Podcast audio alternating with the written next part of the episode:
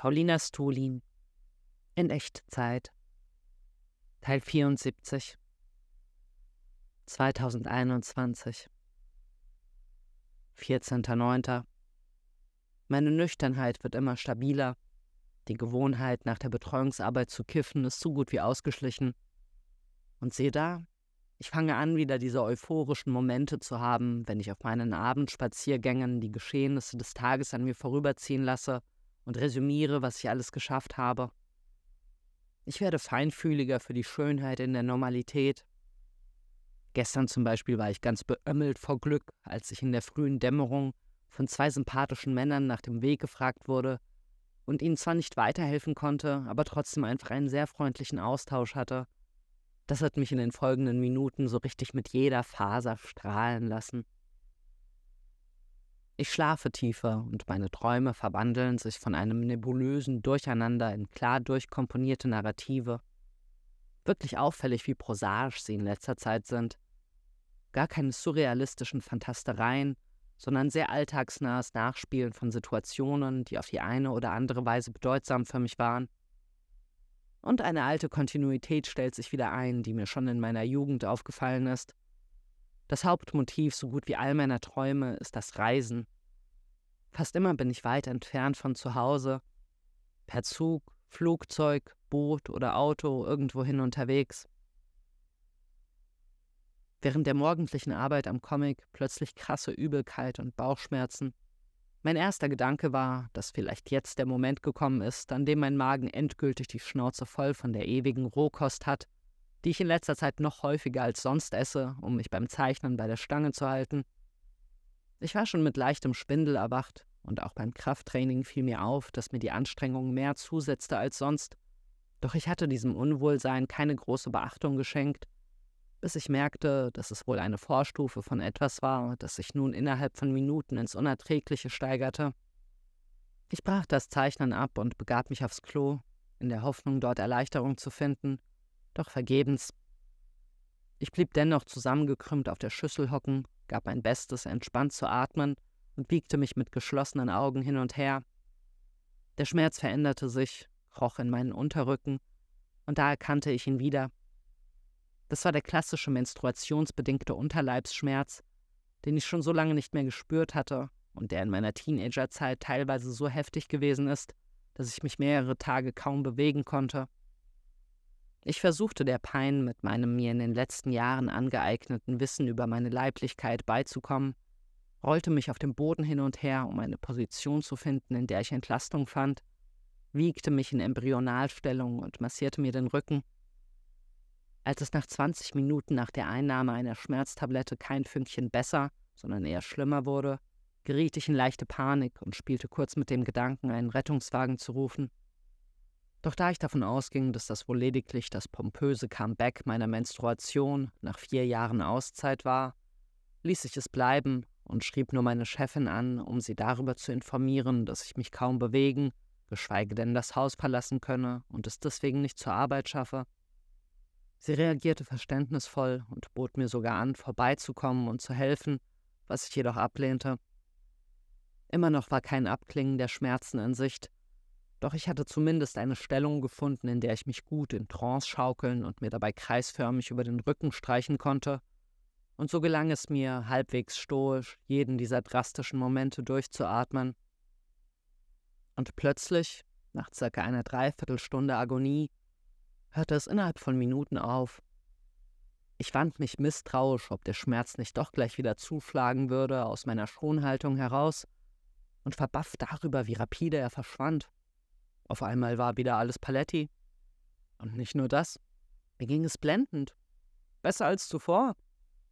Ich tätschelte mir die Schulter dafür, diese Attacke von innen tapfer durchgestanden zu haben, schiss auf meine Essensrestriktion und stellte mir zwei Packungen Bratlinge rein, legte die Beine hoch, scrollte eine Weile munter durch Instagram und dachte mir schnuckelige Emoji-Kombinationen für Kommentare an meine Freunde aus. Nach einer halben Stunde ergriff mich dann aber doch Elan, zur Arbeit zu fahren. Einerseits aus Pflichtgefühl, weil gerade Personalmangel herrscht und ich es nicht mit meinem Gewissen vereinbaren konnte, topfit zu Hause zu lümmeln, während meine KollegInnen sich mit einem Ansturm von Kindern abplacken. aber vor allem, weil ich den Drang verspürte, die nur so aus mir heraussprudelnde Energie in Beziehungsarbeit zu stecken. Meine Chefin war merklich dankbar, als ich anrief und ankündigte, gleich zu kommen, und es war dann tatsächlich so, wie ich es mir erhofft hatte. Der Schmerz blieb weg, und ich war übervoll mit Reserven an Mitgefühl, Geduld und Gesprächslust, die ich in den verbleibenden drei Stunden meiner Schicht im Kontakt mit den Kindern verbraten konnte. 15.09. Schöne Theorie aufgeschnappt, um den Podcast-Hype der letzten Jahre zu erklären und warum man gesprochene Worte eindringlicher wahrnimmt, als wenn sie mit zusätzlicher Videobebilderung dargeboten werden. Es hänge mit der grundverschiedenen Natur des Seh- und des Hörsinnes zusammen. Ersterer ermögliche Distanzierung, zweiterer ergreife einen unmittelbar, ähnlich wie Geschmack und Geruch. Schall durchdringt ein. Diese Qualität von rein auditiven Medien begünstigt also ein tieferes Einlassen des Rezipienten und erinnert zudem an das eigene Geplapper im Kopf. Die Erfahrung, einen Text vorgelesen zu bekommen und erst recht einen ungescripteten Podcast zu hören, fühlt sich somit wie Denken mit einem anderen Gehirn an. 16.09. Spaziergang mit meinem Vater übers Oberfeld. Nachdem ich ihm lang und breit von meinen Erlebnissen am Set berichtet und detailgenau ausgeführt habe, was mich bewegt hat und welche Lebenslektionen ich dazugelernt habe, fragte er, als hätte ich die ganze Zeit bloß über Nichtigkeiten palavert und die eigentlich interessanten Dinge ausgelassen. Und? Ist auch was Lustiges passiert? Hat jemand vergessen, seine Hose anzuziehen? Wohliges Zuhause fühlen in Mary Carrs Buch Lit in dem sie poetisch und unprätentiös von sich selbst erzählt, auf eine Weise, wie ich es auch für in Echtzeit anstrebe. Sie macht keinen Hehl aus den Schwächen ihrer Mitmenschen und haut beständig Zeug raus, das ihr in Real Life bestimmt anstrengende Konversationen beschert hat. Über ihrem Schreiben steht aber immer die Maxime, in erster Linie von den eigenen Verfehlungen zu berichten und das so uneitel wie möglich. Gerade in puncto Suchtverhalten steht in ihrem Buch viel, das mir aus der Seele spricht. So zitiert sie zum Beispiel einen AA-Typen, der meint, er will von etwas entweder zu viel oder gar nichts. 18.09. In den letzten Tagen klangen immer wieder Maria Happels Worte in mir nach, die meinte, dass viele SchauspielerInnen unsicher in ihrer Selbstwahrnehmung seien und deswegen das Bedürfnis verspüren, sich durch die Augen von anderen gespiegelt zu sehen. Ich empfinde das auch, sehr stark sogar in letzter Zeit gerade mal wieder anhand meiner verzerrten Körperwahrnehmung. In manchen Momenten fühle ich mich wie ein monströser Klotz, der mit seiner wabbelnden Masse den Raum überschwemmt. Erblicke ich mich dann zufällig in einer Schaufensterreflexion, ohne mich direkt selbst zu erkennen, merke ich, dass ich stinknormal aussehe.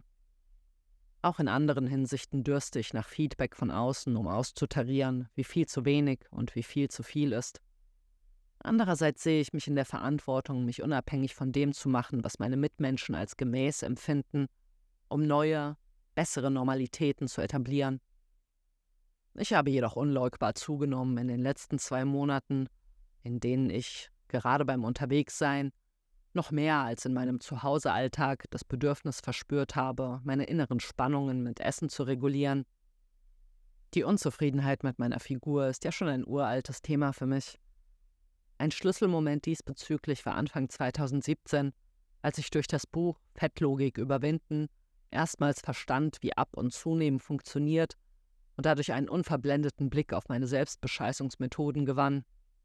Das ermöglichte mir, mich aus eigener Kraft umzugestalten. Dieser, ja, emanzipatorische Akt bildete zusammen mit dem Rauchen aufhören, dem Sport, der Meditation sowie der Psychotherapie die Basis für mein Erwachsenwerden, ein Prozess, der selbstverständlich noch lange nicht abgeschlossen ist. Ich merke, wie diese innere Revolution vor vier Jahren bis heute in all meine Lebensbereiche nachwirkt. Gleichzeitig muss ich mir eingestehen, dass mein Selbstbestimmungsfortschritt mitnichten linear verläuft, sondern dass ich regelmäßig hinter schon gewonnen geglaubte Erkenntnisse zurückfalle wie ich zum Beispiel aktuell keine praktischen Konsequenzen aus meinem Unglücklichsein mit meiner Körperform ziehe und einfach mein tägliches Kalorienkontingent reduziere. Ich weiß, dass es mir dann besser gehen würde. Aber dann erzähle ich mir, dass das allzu stressig und viel zu viel verlangt wäre, sowohl täglich am Comic zu arbeiten, als auch Diät zu halten. Ich stelle mir den Status quo als alternativlos hin, tue so, als könne ich gar nicht anders. Oder ich rede mir ein, dass es ja gar nicht so schlimm sei, ziehe vor dem Spiegel mit aller Gewalt meinen Bauch ein und sage mir, dass ich ja eigentlich so aussehe. Dieses Selbstbelügen lässt mich an die schwäbische Sitte denken, Maultaschen Herrgottsbescheißerle zu nennen, da die Mönche, die dieses Gericht erfanden, der Legende nach das religiöse Gebot, in der Fastenzeit kein Fleisch zu essen, umgingen, indem sie es mit Gemüse vermischten und in Nudelteig einwickelten, um es so dem Blick des Allmächtigen zu entziehen. Auf dieselbe Weise funktionieren meine Selbstrechtfertigungen, mit denen ich mir noch eine Packung und noch eine Packung Bratlinge aufmache obwohl ich weiß, dass meine Oberschenkel dadurch stämmiger und stämmiger werden und ich mir dadurch weniger gefalle. Ich verdrehe die Fakten, sodass ich weiterhin guten Gewissens mit meinem sündigen Treiben fortfahren kann, indem ich mir magisch denkend erzähle, meine Muskeln seien durch das Krafttraining bestimmt inzwischen so weit angewachsen, dass ich viel mehr Kalorien verbrenne als früher oder mir sonst wie die Tatsachen zurechtbiege. Aber die Wirklichkeit lässt sich nicht lumpen. 19.09. Umgewöhnungen der letzten Zeit. Ich habe die täglichen drei Liter Cola Zero durch zwei Kannen Tee ersetzt und meinen Essensrhythmus umgestellt. Mein Literaturfrühstück, das sich über die letzten Jahre eingebürgert hat, ist nun bis auf weiteres gecancelt und die Dauer meines Social-Media-Abendessens stark abgespeckt, damit ich all mein Kalorienkontingent während der Comicarbeit verbrauchen kann. Während ich zeichne, snacke ich also nun massenhaft Kohlrabis, Karotten, Gurken, Datteltomaten und die köstlichen, aber kalorienreichen Veggie-Bratlinge. Diese Umkonditionierung war sehr hilfreich, um meinen Anfangsunwillen gegen die Comicarbeit zu brechen, die ich inzwischen durch die Verknüpfung mit dem Essen als den Teil des Tages abgespeichert habe, auf den ich mich am meisten freue. Ich sehe diese Entwicklung jedoch auch mit Besorgnis, denn wenn das so weitergeht, wird es mir immer schwerer fallen, ohne Essen zu arbeiten so wie ich früher währenddessen unbedingt rauchen und kiffen musste. Meine größte Errungenschaft bei der Umgestaltung meiner Alltagsroutinen ist der Abendspaziergang, den ich nun etabliert habe. Er zwingt mich, die Völlerei nicht so weit ausarten zu lassen, dass ich mich nicht mehr bewegen kann, leistet einen guten Beitrag zu meiner Verdauung und gefällt mir auch deswegen, weil er Schluss mit dem so lange in meiner Normalität herrschenden Gesetz macht, nach dem Abendessen nicht mehr das Haus zu verlassen. Ich genoss es, gerade in den letzten Tagen, in denen die Spätsommerwärme noch feierliche Zusammenkünfte an der frischen Luft erlaubte, durch die Parks zu streichen und die Jugend von heute mit einem guten Schuss wehmütiger Nostalgie dabei zu beobachten, wie sie säuft, kifft, viel zu laut Musik hört, irgendwo hineilt, auf der Wiese im Kreis oder auf Parkbänken sitzt, sich umarmt und sich anbrüllt. Der Morgen gehört bis auf weiteres noch dem Tagebuchschreiben. Mal schauen, wie lange ich mir diesen Luxus noch leisten kann, ohne wegen des Abgabetermins im Juni 2022 in Bedrängnis zu kommen. Bald steht die Comiclesung und das Bühnengespräch mit der Redakteurin vom Missy Magazine auf dem Reeperbahn Festival an.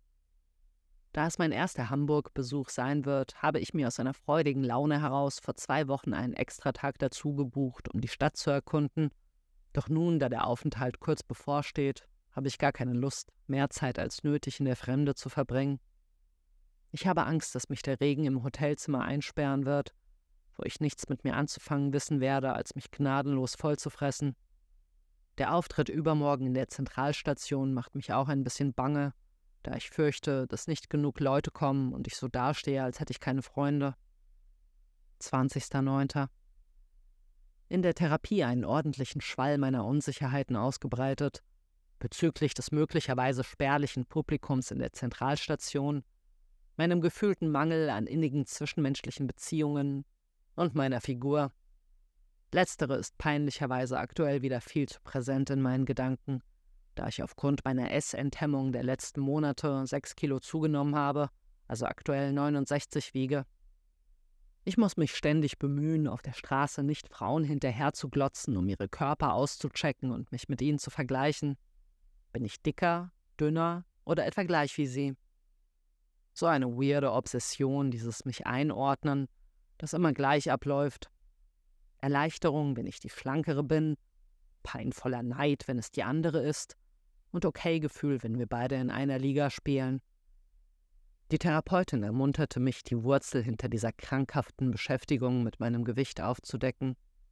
Wir stellten die Hypothese auf, dass meine Issues sich auf mein Urmisstrauen der Welt gegenüber zurückführen lassen, meinem Glauben, dass mir, wenn ich nicht alles kontrolliere, der Boden unter den Füßen weggezogen wird und ich von einem schwarzen Chaos verschluckt werde.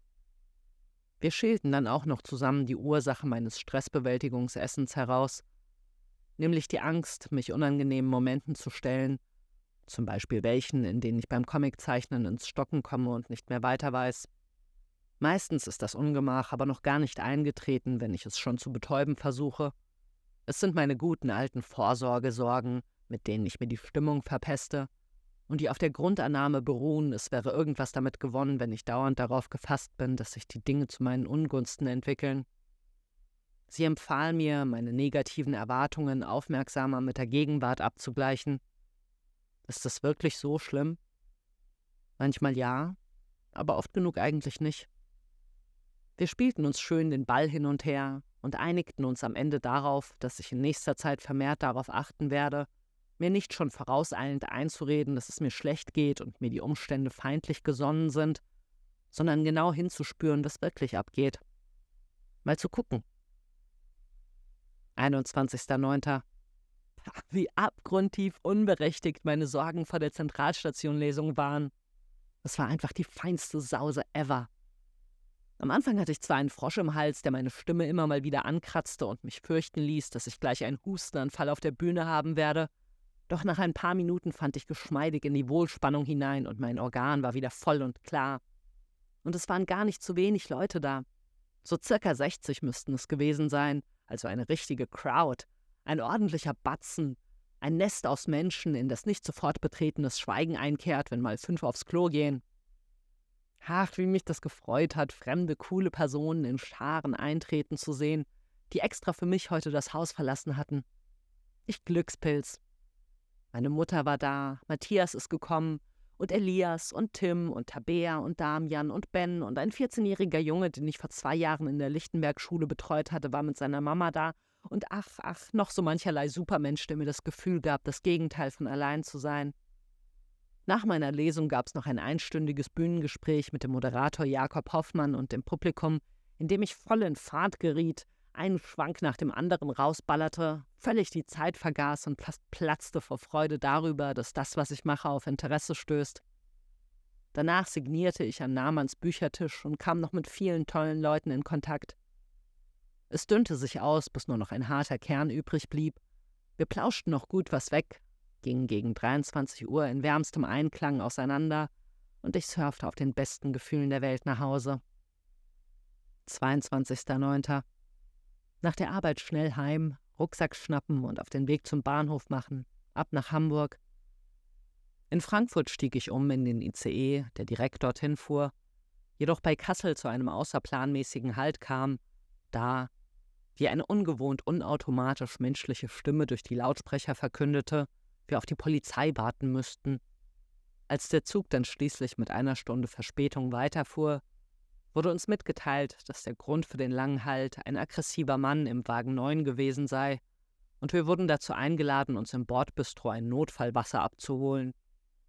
Eine Weile später ging ein aus allen Poren Munterheit versprühender Zugbegleiter durch die Reihen, nahm sich engelsgeduldig jenen an, die nun ihre Anschlusszüge verpasst hatten, beruhigte andere damit, dass deren Folgezüge hinter uns fuhren, somit genau dieselbe Verspätung hätten und noch erreicht würden, riet einer Person, sich auf Kosten der Deutschen Bahn ein Taxi zu nehmen und wurde nicht müde zu erklären, dass wir alle ein Anrecht auf eine 25-prozentige Erstattung unseres Fahrpreises hätten.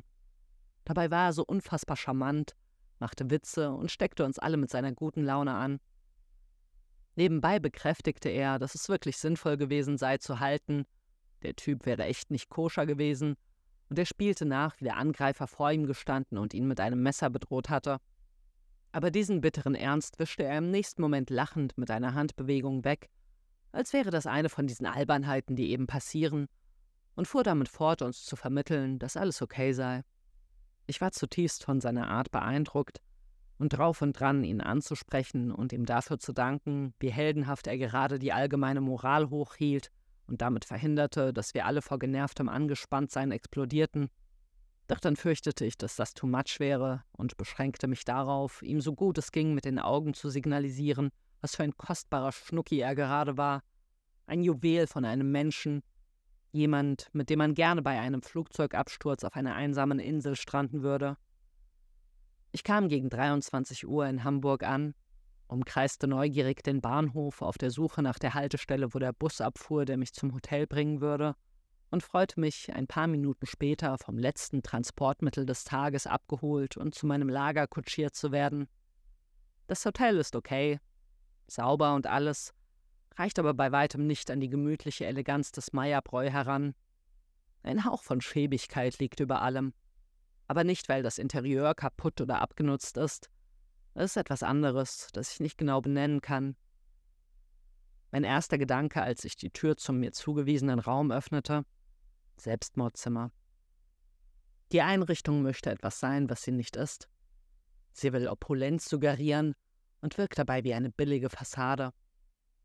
Das Design versucht erfolglos edle Gestaltung zu imitieren, das größte Rätsel, wie man nur so etwas machen kann, gibt mir die Zimmerdecke auf, die aus beigefarbenem, leicht spiegelndem Plastik besteht, als wäre es gerade an dieser Stelle sinnvoll, eine abwischbare Fläche zu haben. Das Material erinnert mich an das Polystyrol, mit dem ich im Studium 3D-Modelle gebaut habe. Es hat mich damals ungemein fasziniert, als uns unser Professor für zwei- und dreidimensionales Gestalten gezeigt hat, wie es reagiert, wenn man darauf mit einer Spritze einen feinen Film Aceton aufträgt. Es schmilzt, wie als würde man Feuer an Plastik halten, nur ohne dass es stinkt und verbrennt. Diese Eigenschaft lässt sich prima dafür nutzen, Kanten so präzise miteinander zu verkleben, dass sie aussehen wie aus einem Guss. Und ich kam mir, als ich diese Technik zu Hause ausprobierte und immer geschickter darin wurde, immer so schön clever vor, als würde ich gerade die Naturgesetze hacken die Hässlichkeit meiner Unterkunft wird durch die Aussicht aus dem Fenster gekrönt, das den Blick auf einen verdreckten, fahrstuhlschachtartigen Hinterhof freigibt, der so aussieht wie die Fläche in Hochsicherheitsgefängnissen, auf denen den Häftlingen vereinzelt Freigang gewährt wird und wo sie apathisch fünf Schritte hin und fünf Schritte zurücktrotten können. Ich verstaute meinen Kram, unternahm noch einen Nachtspaziergang durch die mäßig hübsche Umgebung, die von einem subtilen Gestank durchzogen wurde, wie wenn man gerade ein verschmoddertes Rohr freigepümpelt hat, und legte mich, neugierig, was der nächste Tag bringen wird, in meine kleine Gruft. 23.09. Aufgewacht, mir am Frühstücksbuffet zwei Tassen Kaffee geholt und damit wieder aufs Zimmer gegangen, um mit Blick auf die Müllcontainer Tagebuch zu schreiben. Als ich alles, was mir im Kopf herumschwirrte, in Worte gefasst hatte, versuchte ich, auf dem mir unbekannten Stadtgebiet mit Hilfe von Google Maps eine Joggingroute zurecht zu kombinieren, die ungefähr meinem gewohnten Laufpensum entsprach. Ich entschied mich, die Außenalster zu umrunden, auch wenn ich die Dimensionen nicht so recht einschätzen konnte, befürchtete, mich zu übernehmen und in der Mitte der Strecke völlig fertig mit den Nerven, durchgeschwitzt und leicht bekleidet im Hamburger Nieselregen zu stehen ich nahm mir vorsichtshalber 50 Euro mit, um im Fall der Fälle ein Taxi zurück zum Hotel nehmen zu können. Die erste halbe Stunde lief es sich wie am Schnürchen, und als ich mich aus dem vielbefahrenen Straßengewirr ans autoarme Flussufer gekämpft hatte, überkam mich eine tiefe Selbstzufriedenheit. Ich gefiel mir, wie ich mir diesen fremden Ort aneignete und mich selbstbewusst in ihm platzierte. Aus mir strotzte Elan, mich der von mir selbst gestellten Herausforderung zu stellen, doch auch vor Ort konnte ich immer noch nicht so recht überblicken, ob ich mir da was Machbares aufgeschultert hatte oder mich maßlos übernahm. Ich erlegte mir das Credo, mal gucken, aus der letzten Therapiesitzung auf und schritt einfach mal zuversichtlich voran. Der Himmel war verhangen, alles in eine graue Herbstdiesigkeit gehüllt. Auf der Wasseroberfläche lag ein eisblauer Schimmer, der allem eine kühle Härte verlieh und immer wieder von einem strengen Wind aufgewühlt wurde. Ich lief und lief, versuchte mir währenddessen immer wieder vorzustellen, an welchem Punkt auf der Landkarte ich mich befand, doch vergebens. Ich war einfach irgendwo. Nach etwas über einer Stunde merkte ich erste Ermüdungserscheinungen, und es stresste mich, dass ich immer noch nicht erahnen konnte, wie weit es sein würde, bis ich das Gewässer umrundet hatte. Dieses Nichtwissen, worauf ich mich einstellen kann, machte mich kirre. Mit Hilfe von markanten Gebäuden am anderen Ufer reimte ich mir zusammen, dass ich noch ein ganzes Stück vor mir hatte, aber ich konnte nicht sagen, ob es 20 Minuten oder zwei Stunden dauern würde. Ich ermahnte mich, aus meinen fruchtlosen Zukunftssimulationen in die Gegenwart zurückzukehren, in der ich immer noch gut in Schuss war und in der nichts dagegen sprach, einfach geduldig und besonnen weiterzulaufen und zu schauen, was passiert. Ich tauchte noch durch mehrere Wechselbäder der Gefühle, wurde alle paar Minuten von der Furcht ergriffen, dass meine Power von einem auf den anderen Moment verpufft, hiefte mich jedes Mal aufs Neue aus dem Sorgensumpf und überzeugte mich, dass ich in Sicherheit war und nichts tun müsse, als einfach einen Schritt vor den anderen zu setzen. Und schließlich bog ich um eine Ecke und fand mich unverhofft auf der Kennedy-Brücke wieder, von der aus ich meine Umrundung gestartet hatte. Die Straßen wirkten plötzlich wie alte Freunde, die mich nach einer langen Reise vom Flughafen abholten. Ich war so stolz, dass ich dieses große Vorhaben gerobbt hatte. Ein Dreiviertelstunden gejoggt. Danach gedehnt, geduscht und bis zum frühen Abend abwechselnd essend am Handy gehangen und durch die Gegend spaziert. Ich war eigentlich guter Dinge, doch nach ein paar Stunden begann mich mein Alleinsein anzuöden, und so war ich froh, als es endlich Viertel vor sechs und somit Zeit war, zur schön benannten Location, Resonanzraum, loszugehen, wo das Bühnengespräch mit Sonja Eismann und Marki Schmid stattfinden würde. Der Ort befand sich in einem coolen, brutalistischen Betonklotz, ich wurde warm empfangen, und wie immer in guter Gesellschaft fiel das Bedürfnis, mich vollzustopfen, das mich kurz zuvor noch beherrscht hatte, schlagartig von mir ab. Ich genoss es, mit den lieben Menschen herumzuschakern und den gestern so dankbar empfangenen Frohsinn des Zugbegleiters durch mich zu channeln und auf meine Weise weiterzuspinnen. Während des Soundchecks dann noch eine schöne Überraschung. Da stand auf einmal Lisa Harris vor mir, die ich vor zehn Jahren betreut hatte die sich inzwischen zu einer großartigen Künstlerin entwickelt hat und mit der ich seither immer wieder sporadisch in Kontakt stehe. Sie würde zufälligerweise genau nach uns auftreten, als musikalische Begleitung eines Freundes, den ich schon als Darsteller in einigen ihrer herrlich seltsamen Filme gesehen habe. Die Veranstaltung war spärlich besucht. Das im Mittelpunkt der Aufmerksamkeit stehen hat mir aber viel Spaß gemacht und mir eine neue Portion Bühnensicherheit mit auf den Weg gegeben. Nach dem Auftritt hatte ich einen köstlichen Schnack mit Lisa, in dem ich sie fragte, ob sie mit ihrem Musikerfreund in einem romantischen Verhältnis stehe, was sie verneinte und offenbarte, dass sie ein Langzeitsingle wie ich sei, nun schon vier Jahre. Wir tauschten uns angeregt über diese Gemeinsamkeit aus und befanden einhellig, dass unsere amoröse Ungebundenheit sowohl unserer künstlerischen Entfaltung als auch unserer persönlichen Emanzipation in vielen Hinsichten zuträglich ist. Dieser Zustand befördert das Lernen, mit sich selbst klarzukommen, anstatt die Lösung auf die eigenen Probleme auf jemand anderen abzuwälzen, und begünstigt unser kreatives Schaffen auch aus dem schlichten und ergreifenden Grund, weil wir die ganze Zeit und Energie, die eine Partnerschaft verschlingt, fürs Tüfteln verwenden können. Lisa benannte zudem die Sorge, von ihrer Selbstwerdung her immer noch nicht so weit zu sein, sich auf eine Beziehung einlassen zu können, ohne in alte Muster zu verfallen, also in diesen genehmen Weibchenmodus zu schlüpfen, der uns von klein auf andressiert wurde, und in dem man sich ständig in vorauseilendem Gehorsam dem Gefallen des Mannes unterordnet und dabei die eigenen Bedürfnisse hintanstellt. Ich lobte ihre Ehrlichkeit und gab zu, auch mir zuzutrauen, mich im Falle drastischer Verknalltheit im Nu zu dem Male-Gaze-Opfer zurückzuentwickeln, das ich mit Anfang 20 war als Hannah zu Recht die Augen darüber verdrehte, wenn ich mich in Anwesenheit von Typen, die ich hot fand, verstellte und mit ihnen in der von ihr zu Tode verhassten Vögelchenstimme sprach. Ich vereinbarte mit Lisa, dass ich nur kurz mit Sonja rausgehe, um mir ein Armbändchen zu holen, das mir freien Eintritt zu allen Veranstaltungen des Reeperbahn-Festivals verschaffen würde.